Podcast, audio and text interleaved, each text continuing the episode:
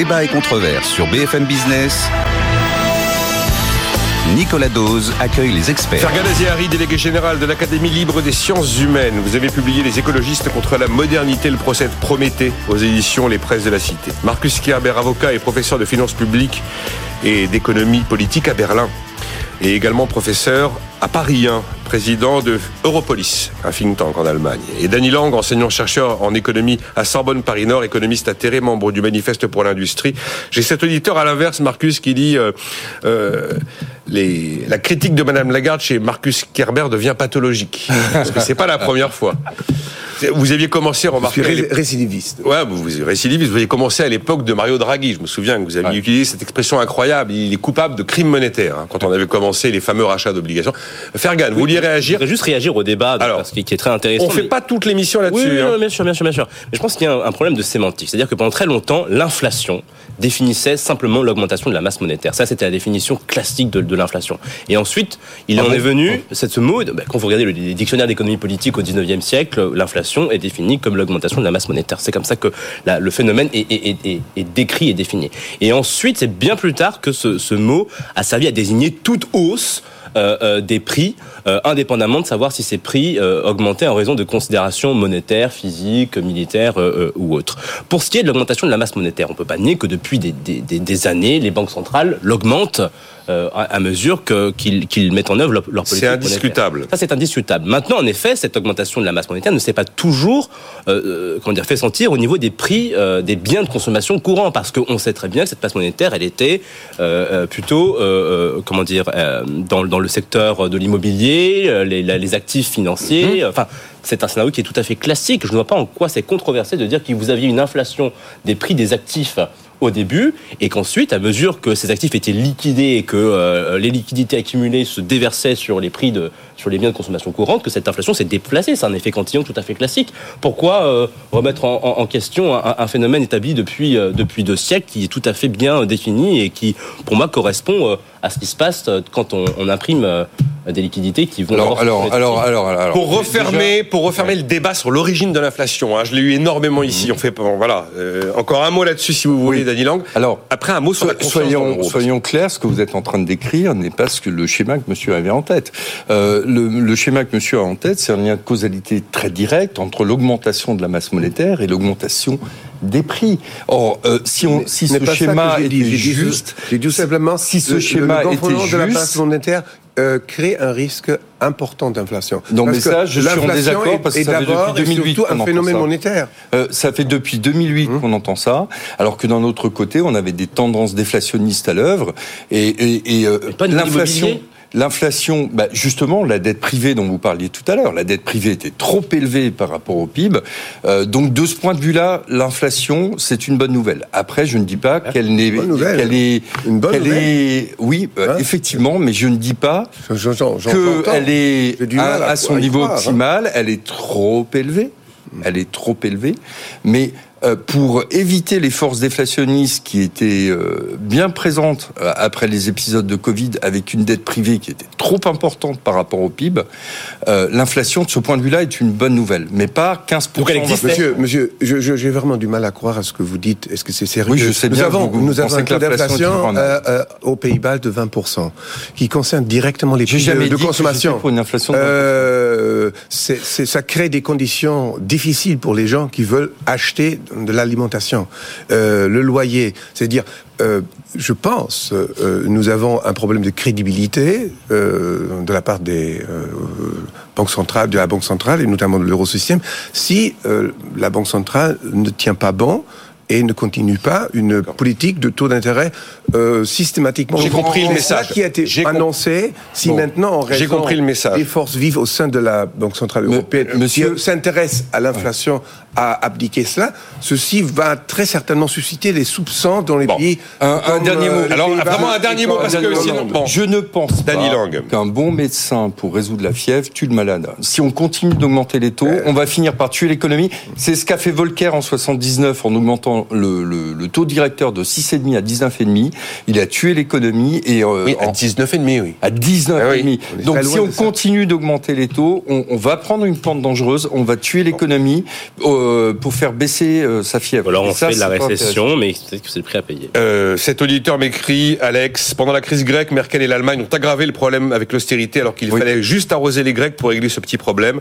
Marcus pense quoi de cette erreur? Bon, on va pas ouvrir tous les débats, on va pas refaire l'histoire de la Grèce. a été dit. C'est le moment où les intérêts ont vu le jour d'ailleurs. Oui. C'est exactement de cet avis, hein, Denis Lang. Bah oui, les Euh, intérêts se sont créés parce que on, on est très différents, mais on était unanime pour dire que faire de l'austérité en période de récession, ça avait déjà été essayé dans les années 30, avec le succès qu'on sait, euh, no- notamment en Allemagne, avec Monsieur Bruning. J'ai pas du tout l'impression, on, on va voir, euh, le, le- le problème grec va revenir, parce que rien Bon. n'a changé. Eh ben- Et à un moment donné, la zone euro doit se poser la question, comment est-ce qu'on va s'aff- s'affranchir de ce boulet grec Mais écoutez, on- il faut avoir euh, de la patience euh, pour, euh, prendre, compte, pour prendre note des faits, mais rien n'est réglé en Grèce. Rien. J'ai pas l'impression. Alors, il y a le cas grec, certes, mais j'ai pas l'impression que la confiance dans l'euro et la confiance dans la BCE, en dépit des bilans très dégradés, soit aujourd'hui entachée. Euh, je suis d'accord avec vous, Nicolas. hein. J'ai l'impression, euh, vu de chez nous, lorsque l'agence France Trésor émet de l'obligation française libellée en euros, et on a fait l'expérience avec des nouvelles OAT à maturité 30 ans, où l'AFT a levé 5 milliards d'euros pour 47 milliards d'euros de demande. Oui, oui, Ça me donne pas l'impression d'être une monnaie avez- dont la confiance est entachée. Vous avez tout à fait raison, mais la confiance euh, est un élément essentiel également en matière de, euh, de, de- de- de- de politique monétaire. Euh, on se rend compte de l'importance de la confiance une fois que euh, il y a une décryptitude de la confiance. Et la Quand elle est confiance- partie, c'est là où on réalise qu'elle- la, bon, la confiance oui. des marchés est une chose, la confiance des peuples en est une autre. Aujourd'hui, aujourd'hui, euh, je, je vous dis, euh, dans, dans la population qui fonctionne un peu différemment aux pays latins, comme les Pays-Bas, comme les pays nordiques, comme l'Allemagne, euh, il y a une très grande méfiance. Les Polonais, qui sont très polonais, vous le savez, ne veulent pas entrer dans la zone euro euh, parce que les résultats euh, palpables de la gestion de, l'inflation ne sont pas tout à fait convaincants. Alors, je, vous rappelle, monsieur, qu'un certain ministre des Finances, dans les années 90, a voulu vendre l'or de la Bundesbank. Il y avait un cri de protestation de la, de la part de la population allemande. Il y avait toujours un contrat, un contrat presque social entre la Bundesbank et le peuple allemand. Le- la Banque centrale allemande a été considérée comme le fiduciaire, euh, non seulement la gestion de la monnaie, mais également du trésor d'or. Bon, c'est un peu naïf peut-être, mais aujourd'hui, aujourd'hui, euh, Monsieur Nagel euh, devient ou bien un partisan euh, de la monnaie forte et un partisan d'un combat sans merci de l'inflation, ou, tout tard, euh, la politique de la Banque Centrale Européenne, toujours soutenue par les milieux financiers, toujours sous la tutelle euh, bienveillante des pouvoirs publics, euh, perd la confiance des peuples. Et à ce moment-là, l'euro sera définitivement, et même les marchés et certains milieux euh, du capitalisme financier américain qui apparemment vous sont chers, comme BlackRock, ne peuvent plus le sauver. J'attends de voir, Marcus, La euh, confiance Marcus. est essentielle. J'attends de voir le jour où un chauffeur de taxi refuse des billets en euros et ne veut que des dollars. hein. Ah mais, non, mais Nicolas, ça je trouve que cet argument pour le coup n'est pas très juste Alors. parce que d'une part, quand vous dites Bah, effectivement que la dette oui. française se vend bien, enfin vous oubliez qu'il y a quand même des règles prudentielles dans ce pays qui euh, obligent. Je sais, je sais bien. Certains les fonds doivent détenir une certaine Donc moi, quantité là, de- je, je trouve- je trouve ça suspect. Je veux dire, si on est vraiment convaincu de la qualité de- des obligations que l'on émet, on n'a pas besoin de forcer les, les investisseurs à en bouffer. Donc ça, c'est la première chose. Euh, La deuxième chose, c'est qu'il existe aujourd'hui le cours légal qui fait que quand vous ne refusez de, de l'euro, de toute façon, euh, vous allez, euh, vous prenez une amende. Donc euh, je veux dire, il y a une monnaie qui s'impose par la force. Donc je Oui, pense enfin, pas. enfin, le cours légal, ça n'a jamais empêché les Vous agents de avez- se détourner de la monnaie nationale. Alors, vous, savez avez, très vous bien. avez soyez raison que dans les, malhonnête. dans les périodes d'hyperinflation, Bon. en effet, on se fiche du cours légal. Vous avez tout à fait raison. Mais euh, dans la mesure où aujourd'hui cette monnaie de toute façon repose sur la coercition, je ne parle pas, moi je ne peux pas parler de confiance. Oh. Je parlerai de confiance le jour où il y a un régime de libre concurrence monétaire et que les gens spontanément achètent de l'euro. Tant qu'il n'y a pas ce régime, c'est ce que Hayek proposait, notamment grand prix Nobel d'économie. euh, si tant qu'il n'y a pas un régime de libre concurrence monétaire, vous pouvez pas évaluer la confiance qu'une monnaie inspire. Pas possible. Ben, vous savez que Marcus il y a peut-être un moment où même euh, vos, vos marchés chéris euh, les investisseurs euh, deviennent très, très sceptiques. Parce que euh, Sur la Grèce, la hausse, sont la devenus, hausse oui. des taux d'intérêt a mené quand même à une situation assez pénible pour gestionnaires de fonds d'obligations. Parce que Oui, pourquoi on a eu ce- cette ce- Ceux-là n'ont pas le choix des, des banques centrales. Les banques centrales peuvent continuer à comptabiliser euh, les, les obligations d'État qu'ils ont achetées au prix euh, d'acquisition historique Mhm. et les maintenir comme ça jusqu'à l'échéance. Mais un gestionnaire de fonds, jusqu'à un moment donné, lorsqu'il y a une dévaluation trop importante, doit les vendre et doit les vendre au prix de marché. Donc, on, on- on verra si eux ont de la patience avec l'euro. Euh, juste un mot pour les- Deuxièmement, Ouais. donc la, la Banque centrale a quand même euh, invité un certain nombre de banques à des, des opérations, je dirais, ce qu'on appelle free money, c'est-à-dire ils ont acheté, euh, ils ont pris des crédits de la Banque centrale à au taux négatif pour le replacer tout de suite en trésorerie euh, à la Banque centrale à des taux positifs, c'est-à-dire en 2019, dans le cadre des, euh, des J'espère que tout le opérations monde de- nous suit, hein, mais, le euh, TELTRO, le TELTRO, le, Ah, les le opérations, ah, ben d'accord, les oui, oui. opérations de refinancement ciblé Ça, c'était sur les ont banques, permis, ont Oui. permis aux banques d'emprunter au taux négatif pour placer. euh, Stop, parce que moi je veux défendre Madame Lagarde, Bon, et ça va devenir euh, bizarre. Mais alors, j'ai des réactions d'auditeurs qui sont soit très hostiles, soit au contraire plutôt Juste au passage, monsieur ne représente pas le point de vue de tous les Allemands. Je suis moi-même membre euh, de, de l'institut qui s'appelle l'IMK, qui euh, produit une expertise alternative, euh, qui est financée par les syndicats. Et ils Oui, pas du oui, tout là, la même vous êtes vision. en bonne compagnie avec les syndicats. Ouais. Il y a Je cette- vous en félicite. Je, vous en oui. félicite. hein. Il y a cet auditeur qui m'écrit, il s'appelle Why Not? Quelle mauvaise foi? Taper sur la garde, que je n'admire pas. Évite de parler du rôle de la géopolitique allemande dans la crise énergétique. Ah oui, Tiens, tiens, tiens, oui, tiens. oui. c'est pas, pas faux. Le rôle de la politique allemande dans la crise énergétique. Hein, c'est vrai qu'il y a aussi des, des insuffisances, mais je pense que Marcus sera tout à fait d'accord avec moi là-dessus. Le fait que les Allemands se soient euh, laissés, euh, comment dire, sont- ont accepté une telle dépendance euh, au, au- au gaz russe, en fermant leurs moyens euh, de production électrique pilotables, nucléaire, en pariant sur le gaz aujourd'hui, ça, c'est, c'est, c'est- c'est- c'est désastreux et on, on- on le voit. Et ça fait partie, en effet, euh, des, des- des éléments qui nous fragilisent aujourd'hui. Mais il n'y a pas que l'Allemagne, il y a aussi la France. hein. On a fermé nous aussi des centrales nucléaires pour faire plaisir euh, à l'extrême gauche euh, et aux Oh, écologistes. Mais si, si, bah si c'est vrai, Daniel. Oh, pour faire plaisir à l'extrême gauche, je suis désolé, Ah, moi si. je suis pas d'extrême gauche, j'ai été rassuré, étant alsacien, que Fessenheim soit enfin fermé. Vous êtes content, Bon. j'espère que vous avez passé un bel hiver et que, euh, que vous avez été euh, content de l'hiver que vous avez passé euh, quand euh, il nous manquait euh, des, des- des moyens de production euh, pilotables. Donc oui, ça fait aussi partie en effet de l'équation, c'est-à-dire que nous avons une politique énergétique qui est complètement irresponsable, court-termiste, qui est inspirée au- aujourd'hui par des vues décroissantistes. On part du principe que la consommation d'énergie euh, et que la consommation d'électricité, euh, euh, on, on sous-estime complètement les besoins en énergie, en électricité que, que, que la transition écologique va, va, va mobiliser. Donc, Bon, on les sous-estime pas. On sait bien qu'on va électrifier les transports et qu'il faudra bien les bons. Oui. Mais bon, c'est Et, donc. et euh, d'ailleurs, au passage, il y a des je- travaux très sérieux. Moi, je conseille à, à nos auditeurs d'aller lire les travaux de Négawatt. Euh, c'est des travaux extrêmement sérieux euh, sur de, de spécialistes de la question énergétique. Moi, j'ai pas la, la- la prétention d'avoir leur niveau de compétence et qui montrent quand même qu'on peut sortir du nucléaire sans que ce soit. Mais on peut toujours sortir du nucléaire, on peut sortir de la machine à vapeur, on peut sortir de tout. La question, c'est à quel prix? l'Allemagne. Bon, la critique de l'Allemagne, et il y a vraiment des raisons, en tout cas vues d'ici, avec notamment tous les dysfonctionnements que, par exemple, le pays, France, peut subir du fait du marché unique de l'énergie, avec la fixation du prix euh, du, du prix du, du mégawattheure au prix marginal, qui Oui. quand même dans une- un, moment de un moment de, euh, de crise comme en ce moment ne fonctionne pas. Non, ça marche pas du tout. Ça marche pas. Ça ma- non, Dany, ça marche dans un monde normal. On, on a fait une tribune avec d'autres, y compris des industriels au manifeste pour l'industrie.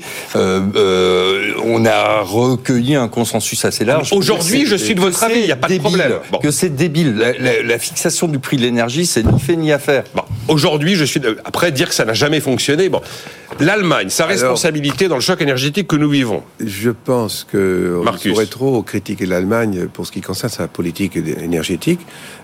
C'est pas une politique, euh, c'est une croyance. Euh, premièrement, rappelons un peu les faits. Euh, les relations avec la Russie sont euh, ont été bâties sur une confiance absolument pas justifiée, qui provient des années 70, où on a fait même avec euh, l'Union soviétique Sputnik. des contrats euh, extrêmement euh, fiables. Alors euh, aujourd'hui, euh, la relation avec la Russie de l'époque de Schröder est, est la preuve d'une faillite totale de la politique étrangère allemande. Soyons très nets là-dessus. Et le copinage entre M. Schröder et M. Poutine euh, est, est honteux. Voilà. Ceci étant, euh, l'Allemagne a d'un côté euh, essayé de calmer les esprits qui ont dit qu'il y a trop de dépendance à la Russie. Euh, elle a voulu échapper à un raisonnement politique. Elle n'a pas voulu voir en la Russie un pays potentiellement belligérante qui a recours à des méthodes et à des ambitions euh, qu'on a qu'on a cru euh, dépasser. Deuxièmement, pour ce qui concerne donc le tournant énergétique dont vous êtes très très critique, alors euh, vous savez, euh, dans le débat, il y a une absence d'ingénieurs en Allemagne, une absence d'ingénieurs qui disent d'une façon quantifiée que les trois centrales nucléaires qui restent en Allemagne et que le chancelier a promis d'arrêter définitivement au mois d'avril, produisent autant d'énergie que la totalité des éoliens.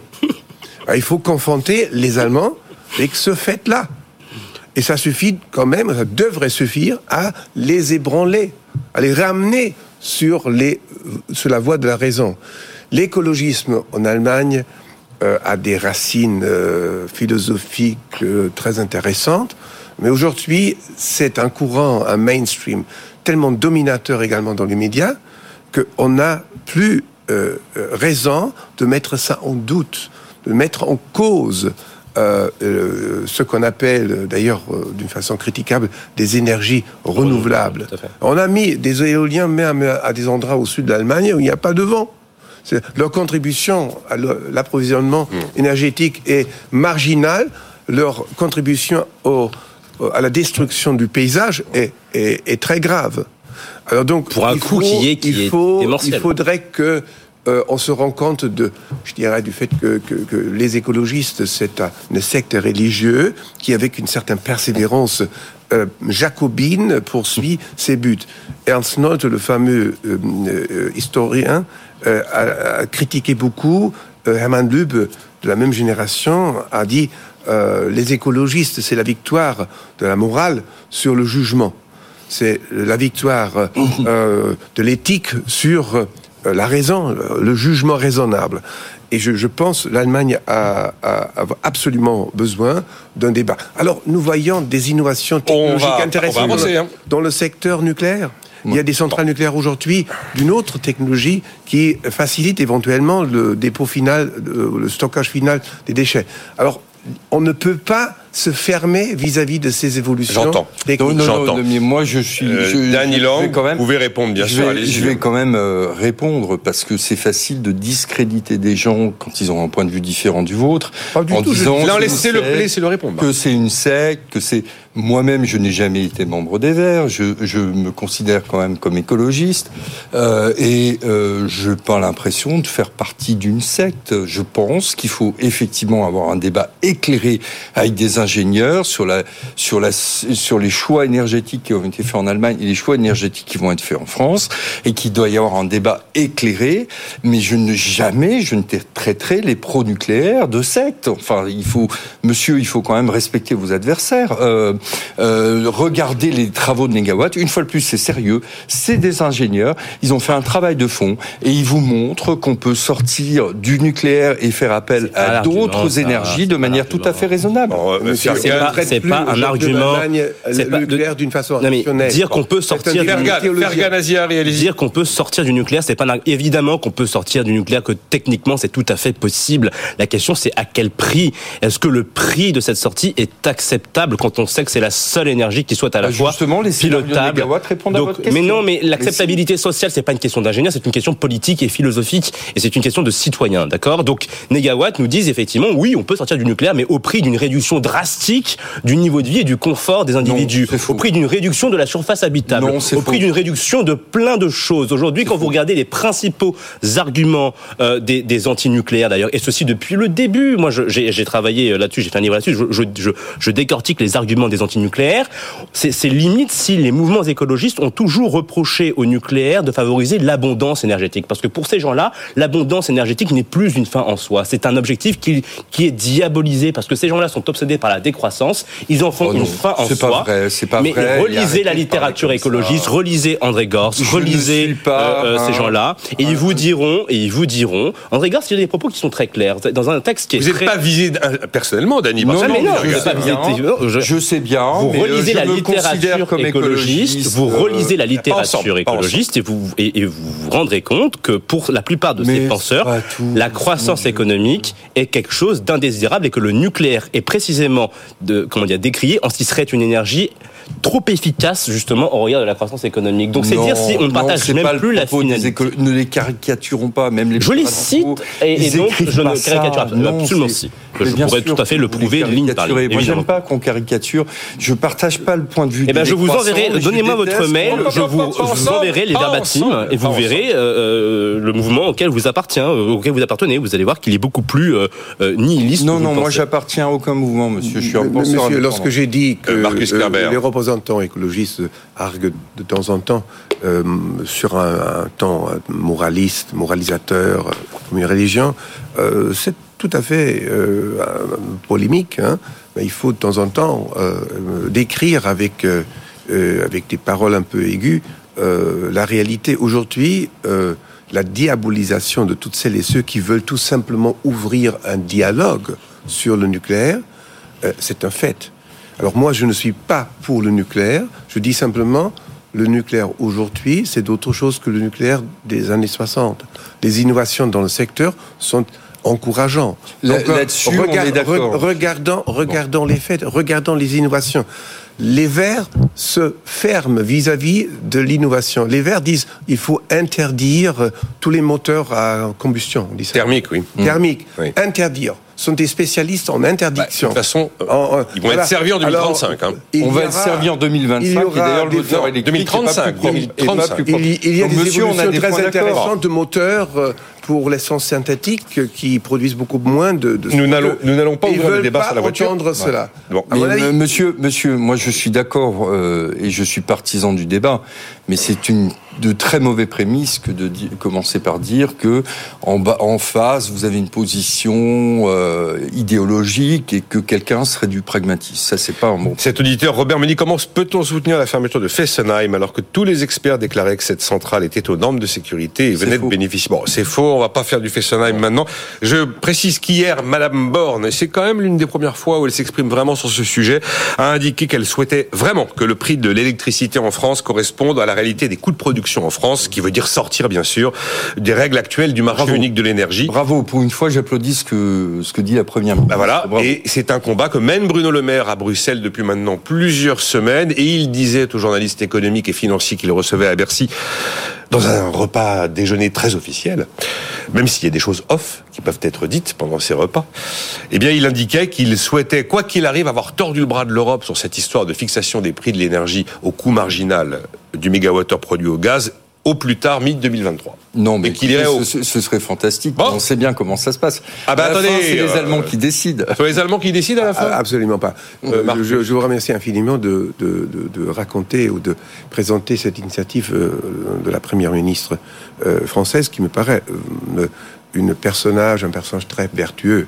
Elle a tout à fait raison de pointer à Quand Marcus dit ça, il le pense vraiment. Parce que quelquefois, il y a de l'antiphrase, mais Oui. pas là, je peux vous le Oui, dire. je peux vous le dire. Oui, euh, je, je pense. C'est un, un personnage de référence qui inspire beaucoup de confiance. Elle est un peu usée maintenant dans le débat sur la réforme de retraite, mais c'est un peu la fonction ouais. euh, du Premier ministre d'être une espèce de disjoncteur. Mais pour revenir à la formation des prix sur le marché d'électricité. Alors, la Commission Pas- pas pour européenne a des outils très très importants pour regarder euh, les ententes sur les marchés. Alors, euh, pour l'instant, la Commission se propose pour euh, acheter du vaccin à des montants de 71 euh, milliards d'euros pour le compte du gouvernement, sans à jamais avoir acheté des vaccins. La Commission se propose pour acheter des armes à, l'Ukraine. La Commission, dans la Direction générale de la concurrence, aurait depuis longtemps prendre l'initiative de regarder de près la formation de prix sur le marché de l'électricité. Donc il y a une entente là, une entente des, euh, je dirais, des, euh, des agents, des euh, entreprises, que le prix de l'électricité est fixé en fonction de celui qui produit au plus cher. Alors, c'est une logique C'est-à-dire, c'est une logique difficile à comprendre, Non. dont ont profité notamment, notamment les éoliens, les, énergies renouvelables, Oui, oui, également les énergies, hein, parce qu'ils étaient à un niveau de production Aujourd'hui, la infiniment euh, inférieur. Alors donc, je pense, Madame Borne a raison. Euh, euh, de, de jeter un coup d'œil là-dessus et la commission de la concurrence devrait rapidement faire son travail. Tous les jours, je dis qu'une voix s'élève et généralement parle dans le vide pour défendre la capitalisation. Il a 1 minute 25, il s'appelle Fergan Aziari et c'est la voix du jour qui défend la capitalisation dans les retraites. Allez, le mot de la fin, Fergan, désolé, on est un peu charrette. Non, non, non. euh, Pour pour dire les choses très vite, je pense que pour ce qui est du débat des retraites, il faut sortir euh, en réalité euh, de l'idée que la répartition incarnerait la solidarité.